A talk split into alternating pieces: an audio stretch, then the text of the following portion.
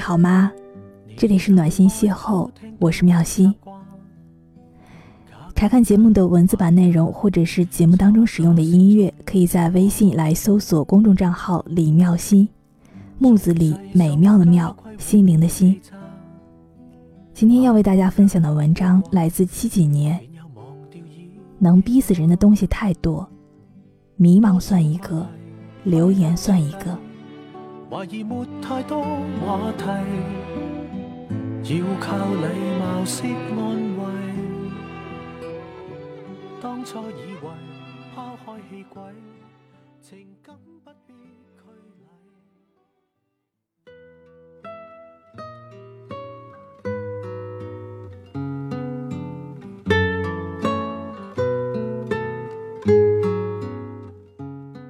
那天跟一个做独立电子杂志的朋友聊天儿，过去帮忙的全是他的朋友。凭一份兴趣去做杂志，不问报酬。也没有报酬。五年下来，断断续续走的走，如今只剩他一个人。跟他在 QQ 上聊了很久，后来我问他：“你那些编辑呢？去哪儿了？”他说：“去生活了。”然后就没有然后了，两个人都梗在那儿。也不知道该说什么好。二零一零年，我从香港毕业，出了新书，完了就被拉去全国签售一圈儿。那种累不是体力的累，是心累，感觉像是被人牵着当戏看。心像一个想飞的热气球，吊篮里却挂了太多的沙袋，怎么都飞不起来。胀得快要破掉了，一看，还在原地。那年年底回了老家，宅着，天天手脚冰冷，冷得发抖。我真的是觉得从来都没有那么冷的冬天。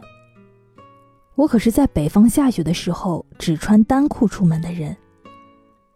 那会儿的生活空荡荡的，喊一声都是有回音的。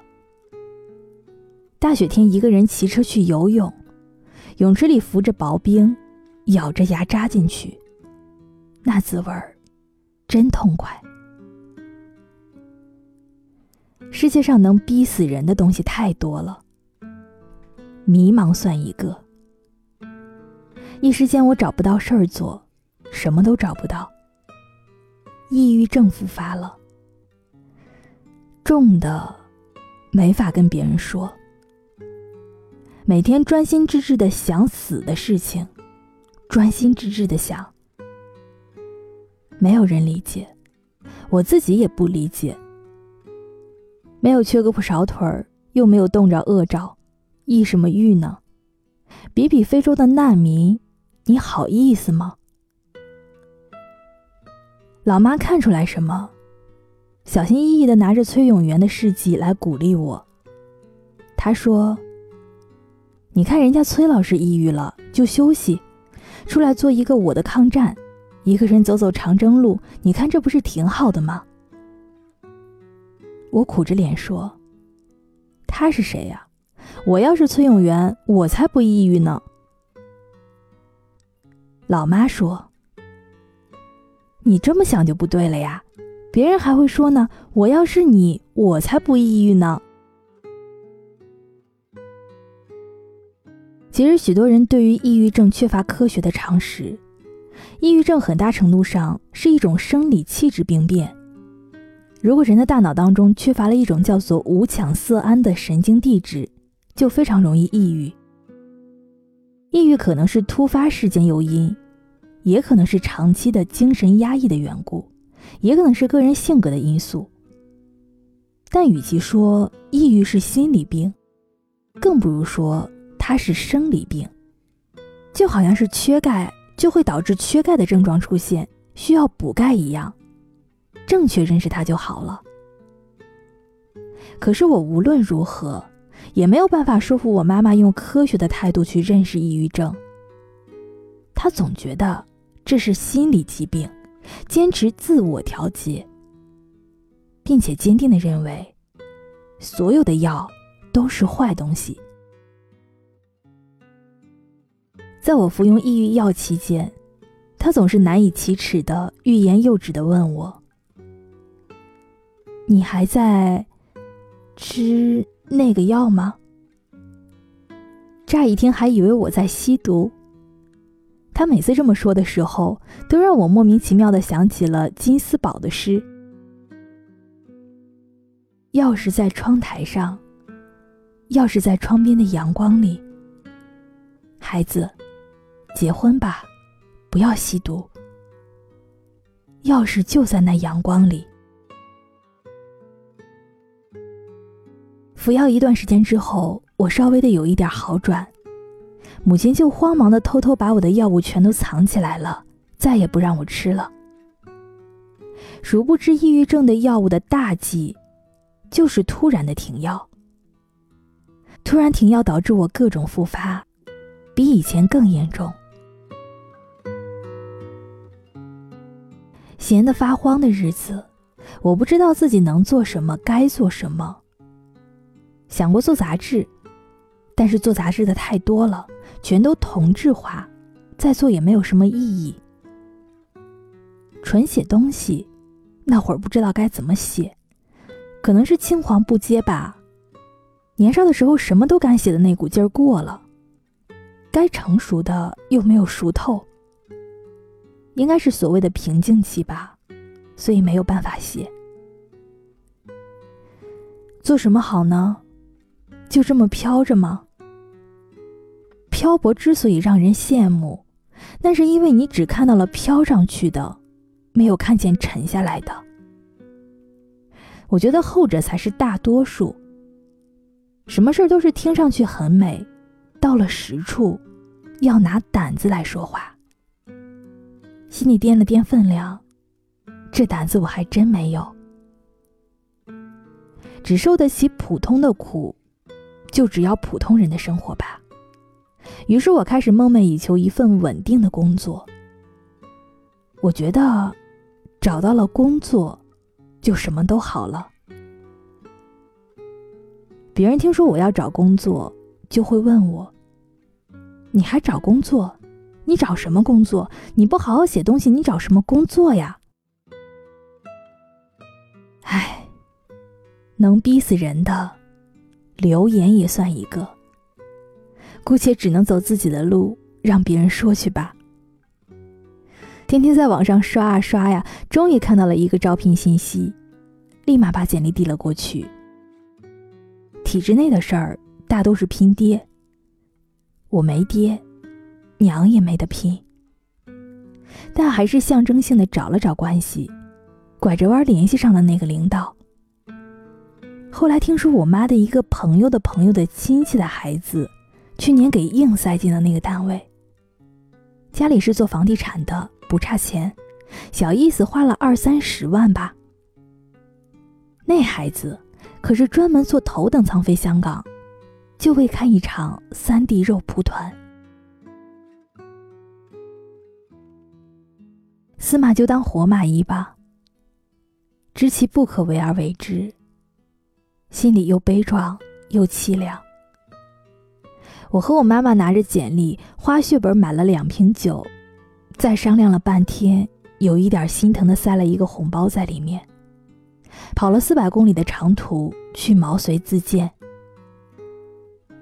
好不容易找到了领导家的地址，不吃不喝，在人家楼下苦等了一天，终于把他等来了。我远远看着母亲巴结着脸过去，小心翼翼的把我的简历还有酒袋子递上去。领导不耐烦的挥挥手，高风亮节的，理都没有理会我妈妈。一边摆手，一边头也不回的走了。南方的冬天本来就是阴灰的。我远远的看着我妈妈勾着腰、舔着脸的样子，心酸的泪都快掉下来了。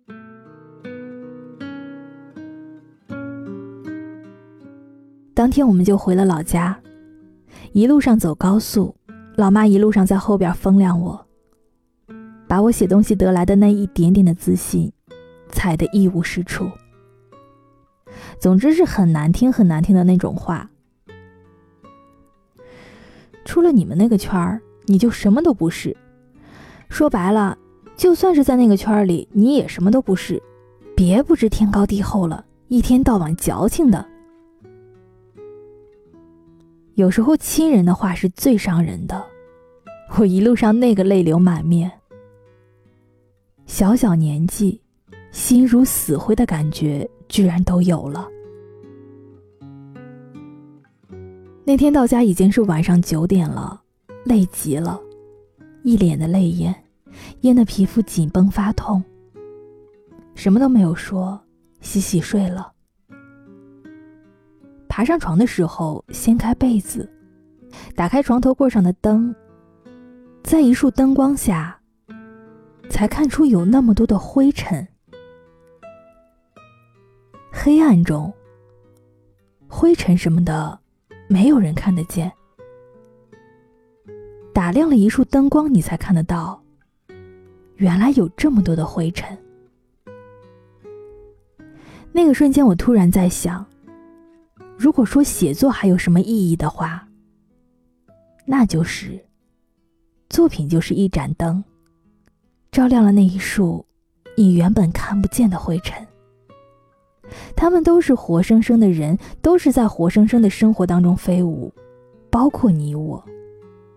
如果不是因为一篇文、一本书，你可能不会知道有怎样的一群人，生活在怎样的一个世界中。他们和你过着一样的生活，经历着一样的辛苦。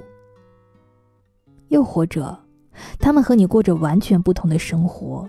经历着完全不同的辛苦，而不论是哪一种，这都是一种安慰。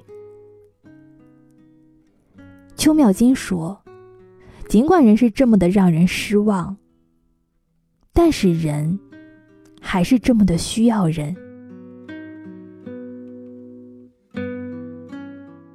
后来那一份工作的事儿，反正也找不到后门，就直接从前门走吧。硬着头皮去面试，问什么答什么，讲了半个小时。神使鬼差的，他们说我英文讲得很好，录用了。就这样，我也打算去生活了。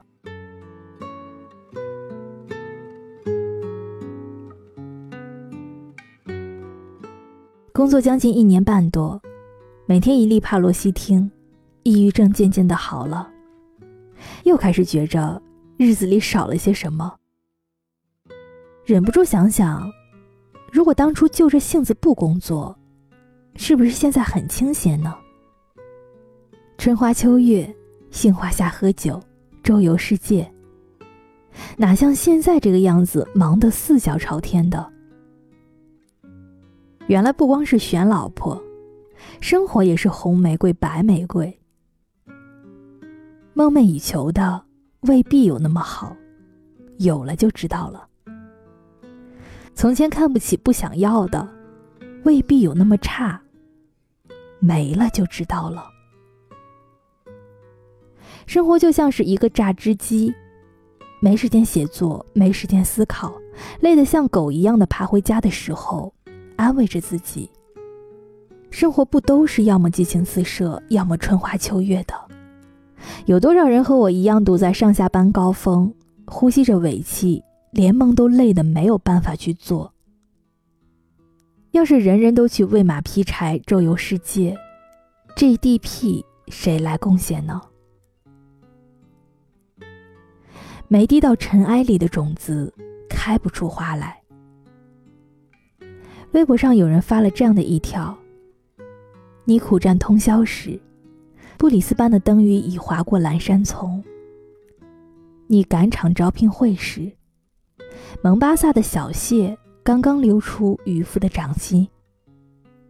你写程序代码时，布拉格的电车正晃过金色的夕阳。有些人听了叹息一声，继续做宅女；有些人则立刻出发，却不知道怎么回到正常的世界。其实，亲爱的，穿着高跟鞋走好每一步，你才能知道换上跑鞋的时候要去哪里。我为这个帖子留了个言：在布里斯班的人也要鏖战通宵。蒙巴萨人或许还期待当地有招聘会。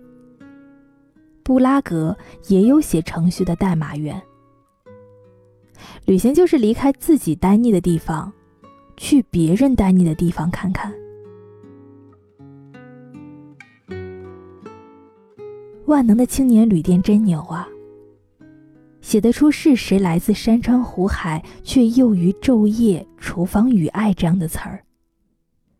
让人忍不住想要细细想，却又忍不住强迫自己不要多想。关上灯，睡吧。黑暗中尘埃仍在飞舞，你我却几经落定。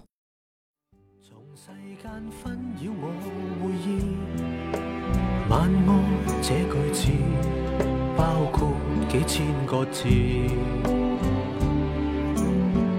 谁也太紧张有大志，幸福的要旨就是平静有睡意。本期的节目内容就是这样了，我是妙心，可以在微信或者是新浪微博来搜索“李妙心”，木子李，美妙的妙，心灵的心，就可以找到我了。下期见啦，拜拜。情感不必拘礼，把这关心估得太低。如何虔诚到晚安？实在由衷的渴望，可以让压抑释放，入夜无事干。白昼虽然无过风浪，半绵羊漫游天光。平日有再多的纷扰，临睡也祝福。